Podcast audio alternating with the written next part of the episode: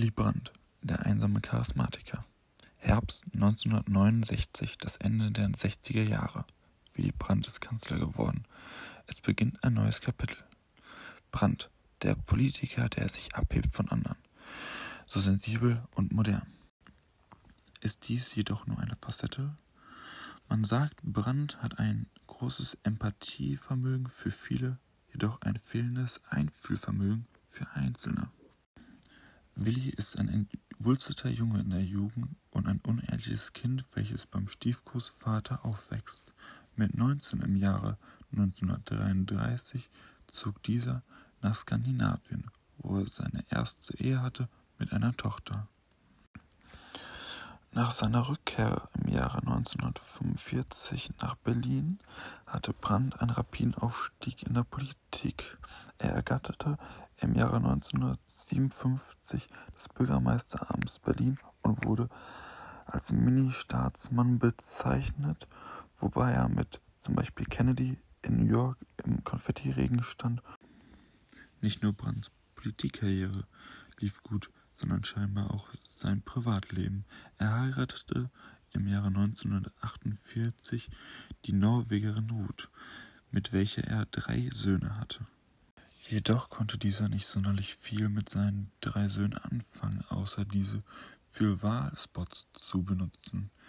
Ebenfalls wurde er daheim als ein Fremder bezeichnet. Brandt war ein toleranter Vater, welcher jedoch sehr wenig sagte. Matthias Brandt beschrieb einst die Situation zu Hause mit ihm in einem Interview im Jahre 2011.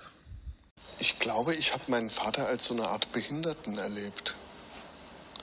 Ähm, so aus dem, aus dem kindlichen Empfinden heraus, was ja vielleicht gar nicht so falsch war. Außerhalb des Privatlebens auf Bühnen und auf Galen wurde natürlich geglänzt und stets seine Frau Ruth immer dabei. Sie war der Ausgleich für Brandts Inkompetenzen. Sie war die Person, die im Gespräch einfühlsam war und verständnisvoll war. Sie war ebenfalls die Person, wie, wie das Volk war. Man sagte ihr ebenfalls nach, dass Ruth drei Prozent ausmachte. Weiter geht's mit der Politik Willy Brandts. Wir beginnen mit einer kurzen Einleitung und gehen dann noch einmal genau auf die einzelnen Aspekte ein. Um einen Atomkrieg zu verhindern, spricht sich Willy Brandt schon ab Mitte der 1950er Jahre für Entspannung und einen Frieden zwischen Ost und West aus. Zugleich befürwortet er besonders nach dem Mauerbau 1961 eine Politik der kleinen Schritte. Seine neue Ostpolitik sichert den Frieden, fördert den Zusammenhalt der Nation. Dort werden wichtige Voraussetzungen geschaffen, um den Kalten Krieg zu beenden und die Teilung Deutschland und Europas zu überwinden. Berlin-Krise und Mauerbau Die entspannungspolitischen Ideen durch das Kreutschau-Ultimatum 1958 und die dadurch ausgelöste Berlin-Krise rücken zunächst in den Hintergrund. Die wichtigsten Ziele in der Krise waren für Willy Brandt die Sicherung der Freiheit und der Lebensfähigkeit von West-Berlin und zu, zum anderen das Offenhalten der Grenze zu Ost-Berlin. Mit der Berliner Mauer, die das SED-Regime 1961 errichtet, wird die Grenze geschlossen. Die Wiedervereinigung rückt somit in die Ferne. Willy Brandt für den Zusammenhalt der deutschen Nation. Auch gegenüber dem östlichen Teil Deutschlands plädiert Willy Brandt für den Austausch statt Abschottung. Er bekämpft zudem das kommunistische SED-Regime in der DDR unter Walter Ulbricht und tritt leidenschaftlich für die Wiedervereinigung ein. Deshalb stellt Brandt die Wahrung der deutschen Nation schon seit Beginn seiner Karriere in den Mittelpunkt seiner Deutschlandkarriere. Die Bundesrepublik soll sich demnach besonders darum bemühen, das Leben der Menschen im gespaltenen Deutschland zu erleichtern. Eine Anerkennung als Staat der DDR lehnt Brandt zu diesem Moment noch ab.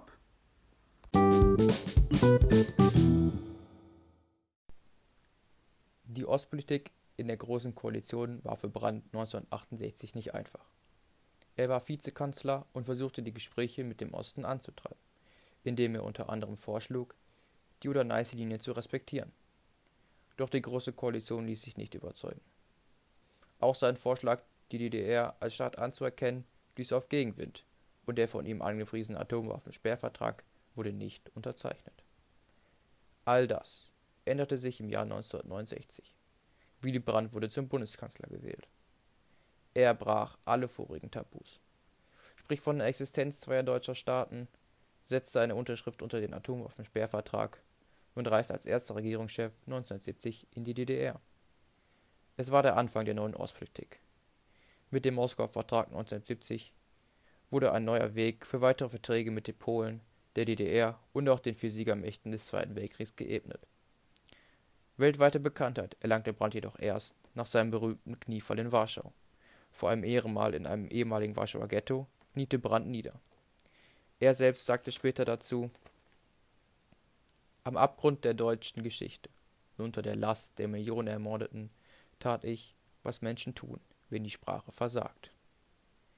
1971 wird Willy Brandt der Friedensnobelpreis für seine Bemühungen in der neuen Ostpolitik überreicht. Auch Brandts internationale Bemühungen blieben nicht erfolglos.